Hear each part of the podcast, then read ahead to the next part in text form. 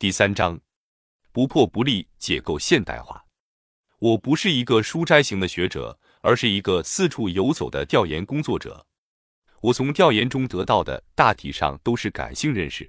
感性认识可能确实没有理论深度，也就不能从理论上去给大家解说现在的问题，只能以我最擅长的方式做发言，就是给大家讲故事。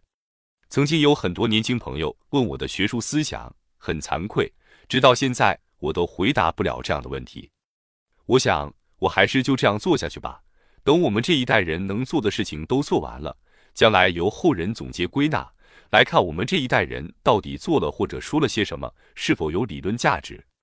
一、题解关于感性认识。今天的演讲题目叫“解构现代化”，英文叫 “deconstruction”。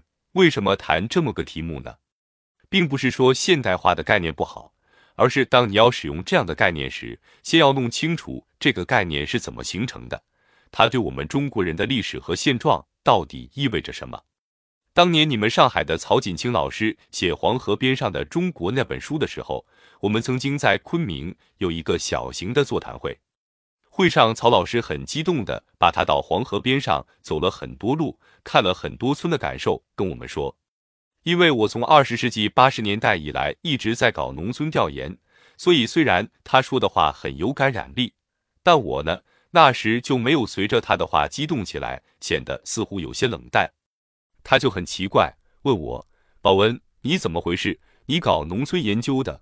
我说：“这么多农村的事，你为什么好像无动于衷？”我说：“你在这短短几个月的考察中看到的东西，确实是真实的。”可我这十多年已经司空见惯了。我要问的是，你感动完了，书也写了，那以后呢？怎么办呢？老曹愣了一下，后来他就做了很多哲学思考：我们从何处来，身处何处，将向何处去？再后来就写在了他书的前面。作为上海的一位著名教授，他也很难将现实观察中得到的感性认识转化成对策型的思考。所以他会回归到他的哲学思考，我想这对他来说已经很难能可贵了。借用他的故事是打算说明，我们把感性认识转变成政策思考已经不容易了。如果希望上升到理性高度，转变成所谓的理论，那就更困难了，尤其需要很多的调研积累。但是我们当然不能仅仅停留在对现象层面的一般的感性认识上。我们需要根据大量调研的情况做更多的反思，因此，我今天晚上跟大家谈的，其实是我在大量调研中形成的反思。二、反思在调研中重新认识世界和中国。大家都知道，反思其实是很痛苦的。当你被调研和实践教育的不愿意再把现有的书本概念拿来用的时候，你就会发现，这些大家约定俗成的、普遍接受的概念。必须重新认识，而这个重新认识确实很难，比当初接受他们的时候还要困难得多。以我自己来说，在二十世纪八十年代，我也曾经是个激进的市场改革的推进者。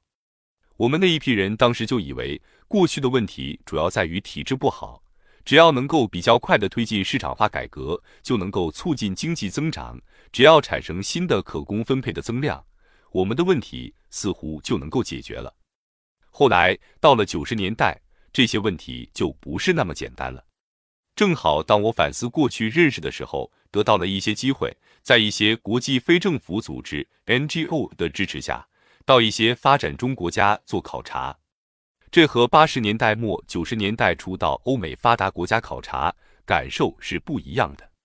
我发现很多问题在这些发展中国家已经经历过、思考过了，而我们正在经历、正在思考很多问题。和发展中国家的知识分子交流，就会得到完全不同的说法。特别是去南亚、东南亚、南美，就会发现他们思考的问题几乎完全不在我们的视野之内。而我们现在所打算实现的很多预期目标，也许人家已经实现，或者曾经实现过。比如说，我们要在二零二零年全面建设小康社会，目标是人均 GDP 在现有水平上翻两番。大家也看到，新的政府工作报告中公布的人均 GDP 是一千美元，翻两番大概是四千美元。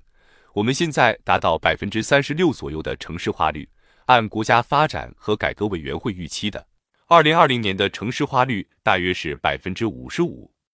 人们似乎觉得，当我们实现这样的目标时，三农问题可能就解决了。可是，当你走一走发展中国家，会发现这个目标在人家那儿曾经达到过，但是问题解决了吗？咱们不妨以墨西哥为例，在自由化程度、民主化程度、市场化程度上，墨西哥的这些化都比我们走得远得多。人均 GDP 在金融危机前曾经接近六千美元，现在大约四千多美元。城市化率现在是百分之八十，也就是说，我们预期的目标，他们早就已经实现了。但是，墨西哥的社会仍然是两极分化的，城乡差别仍然是很大的，农村问题仍然是很复杂的，有时候矛盾甚至是很尖锐的。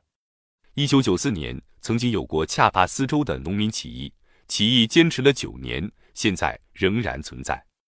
那是一个印第安土著人群在山区发动的武装起义，现在则正在逐步形成山区土著人的地方自治。